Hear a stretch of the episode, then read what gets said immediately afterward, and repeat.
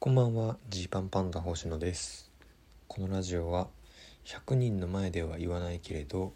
差し飲みだったら言うかもしれない話をお届けしている差し飲みラジオです。診療見ましたか？どうでしょうか、まあ、特に芸人サイドが、えー、同業者がすごく注目しているコンテンツかも。しれませんね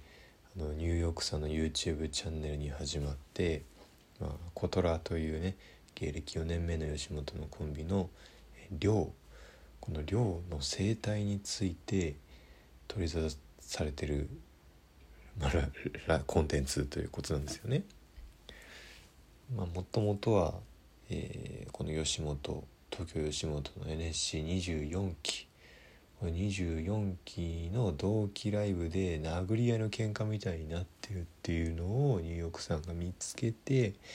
どういうことなんだっていうので話を聞こうじゃないかというところから始まって、えー、まあ亮がとにかくやばいんだと。亮自身はもともとニューヨークさん憧れで YouTube あのー、お笑い会にも入ってきてるしニューヨークさんの YouTube にも前出たことあるし全然そんな感じのやつじゃなかったけどなっていうこのえー、見え方の違いは何なんだっていうところから、えー、こうそれぞれのですね見解を聞きで真相に迫っていくっていう。でその最終エピソード11をこう神保町吉本漫才劇場のライブで行うということだったんですよね。でも僕たちは吉本じゃないですけど吉本以外の人のねライブの楽屋でも「うわついに今日診療か」みたいな帰ったらすぐ診療見ようみたいな話になって、まあ、当然みんな、えー、1800円チケット代を払ってオンラインチケットを買って見てるっていうそんな感じなんですよでまあものすごい売れ行きだしね。1万枚ぐらいいくんじゃないかっていう勢いですよね。でそんだけ売れてると。でまあ配信期間中なんであんまりそのゴリゴリネタバレをしていくのはどうなのかなとも思うのでまあまあまあそんななんか僕が強くおすすめすることでもないけどニューヨークさんの YouTube チャンネルの過去の動画とかを見てうわこれ見たいなと思ったらまあ絶対ライブも面白いのでねなんか見たらいいと思うんですけどはい。っていう感じでね。でまあこのライブはその同期というものがテーマになっててね。この吉本の24期という、まあ、僕たちからしたら2年後輩の NSC の同期たちの話と。すごいっすよね。うん。本当に生々しくリアルで、まあ、量やばいなとも思うしわ同期ってこういうのあるよなっていう共感が芸人側からすると感じですよね。でまあそれぞれがこう多分そういうことを考えるんですけど自分たちの同期だったらどうだろうとか寮以外の人であのコンテンツは成り立つのかとかいう話にね、えー、楽屋でなったりしてまして一時期はね一時期というか、まあ、何度かはね、えー、一平は寮になれるのかっていう議題が上がってる時がありましたね僕の相方一平ですけれど。一平もなかなかのねトラブルメーカーというか。まあそのものすごい、えー、パパワーの持ち主というかね、えー、何でしょうかね。いろんな人人がいろんなことを思っている相手という可能性がありありますうんまあ、そんな人なんでどうかなっていうとこなんですけどまあ分かんない。じ実際のとこわかんないですけど。でまあ小竹とかもね、まあ、渡辺24期でこういうのこういうのとはまでは言わないけどこういったことってできうるのかな？でデンがリプライしてまあ新古谷で元怪獣クラブの古谷でいけるんじゃないかみたいな話をしたりだとかでもこれは僕たちに限らずいろんな事務所のいろんな同期たちがうちの同期って言ってこうなんかね思い返したんじゃないかなと思います。まあ結局コミュニティですからね一個のね。本当にまあいつまでたっても同期は同期のままなので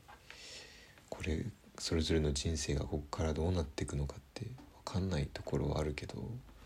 まあ、僕なんて養成所時代なんて同期なんてほぼやめるっしょって思ってたんでまあとここで仲良くしたとこでってっていうタイプでしたね、うん、すごく冷たい同期だったと思うんですけど。まあでも今でもお笑いやってる同期とかはまあ事務所違えど、えー、普通に話したいしあったら嬉しいしたまにそれぞれがおこんなことやってるんだって思うというね。こう同期だからってめちゃくちゃ仲いいとも限らないから、えー、互いの一挙手一挙手一投足を絶対把握してるわけじゃないっていうのがまたいいなって思います。いやあいつ今こんなことになってるんだ。えリンダからトリオになるらしいよ。嘘。とかね。そういうそういうなんかそれぞれの模索とこうそれぞれの人生の決断もね常に同期は見ることができますからね、うん、大事にしようって思いました。月並みですけど。であとすごい思ったのがこうニューヨークチャンスっていう言葉がこのコンテンツ全体を通して出てくるんですけどこの東京吉本の NSC24 期っていうのはまあまだどうでしょう世間的に見たら誰もが知ってる売れっ子みたいなのは出てきてない期なんですよね。でそんな中でこう、まあ、みなんかまあ同期同士でもう終わってる期だみたいなね。誰もうまくいってないんじゃないかと。このレベルが低すぎるみたいなことをいろいろ言い合ってる中でそんな中でニューヨークさんというねもう今もうノリに乗ってる先輩の YouTube チャンネルに出られるってなったらこう気合入っちゃってこう話持ったりあることないこと言ったりっていうことが起きてるんじゃないかというね。この若手芸人の売れるべ売れないといけないというこのその何どいつ何時でもずっと自分たちの根底にある感情がこう出てきちゃうっていうのがそのことをややこしくしてるっていういう面白さもあるんじゃないですか。でこれ、まあ、ニューヨークチャンスっていう言葉があるからすごく分かりやすくなってるんですけどきっともうねあのどこにいてもある話なんですよね。こうなんでしょうねこう例えばだけど、えー、まあ、例えばああいう YouTube チャンネルに出るってなったらきっと事前準備がちょっとあるんですよ。誰が仲いいんだとか誰が事の真相を知ってるんだみたいな話で名前が上がってきてで仮にじゃあここでじゃあジーパンパンダの星野っていうやつ出してみるかどうしようかってなったらきっと、えー、スタッフさんとか経由で、ま、僕の元に連絡が来て、えー、星野から見てこれこれこういう話ってあるとかこうこうこうこう聞いたんだけどこのことについて詳しく教えてくれるとかいうその事前連絡みたいなのが入るわけです。でそれ次第でまあ出られるかどうかみたいなことになったら一応頑張ってこう答えるっていうわけなんですよね。うん。なるべくこうした方が相手方としては嬉しいのかなって。そう自分たちが売れたいっていうのもあるけどその相手が求めてるのってこういうことかなみたいなことでこう回答を出して。でより相手がこの欲しいものを広げられていくみたいなことがあるのでその何の気なしにこう飲みに行って喋ってるようなのとはちょっとその変わるというかこういう文脈でこうこうこういうことをしたいからこれについて話してくれるっていうこと。これってもうあのお笑い系のもうほとんどのそのバラエティ系のコンテンツの、まあ、形だと思うんですよねトーク系の話っていうトーク系の案件というの。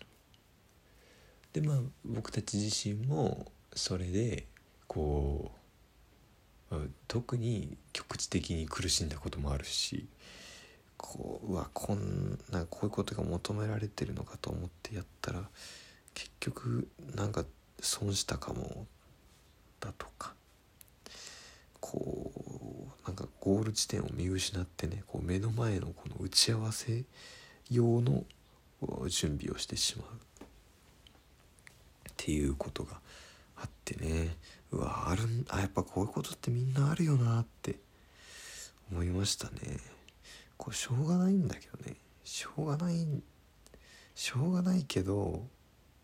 なんかそこで例えば「ないです」って言えたりなんか「そうではないです」ってこううん言う勇気みたいなのはあの別に今回がね嘘だらけだとかそういうこと言ってるわけじゃなくて自分がここから仕事していく時にその辺はやっぱ勇気持ってね言えるようになりたいなと改めて思いました。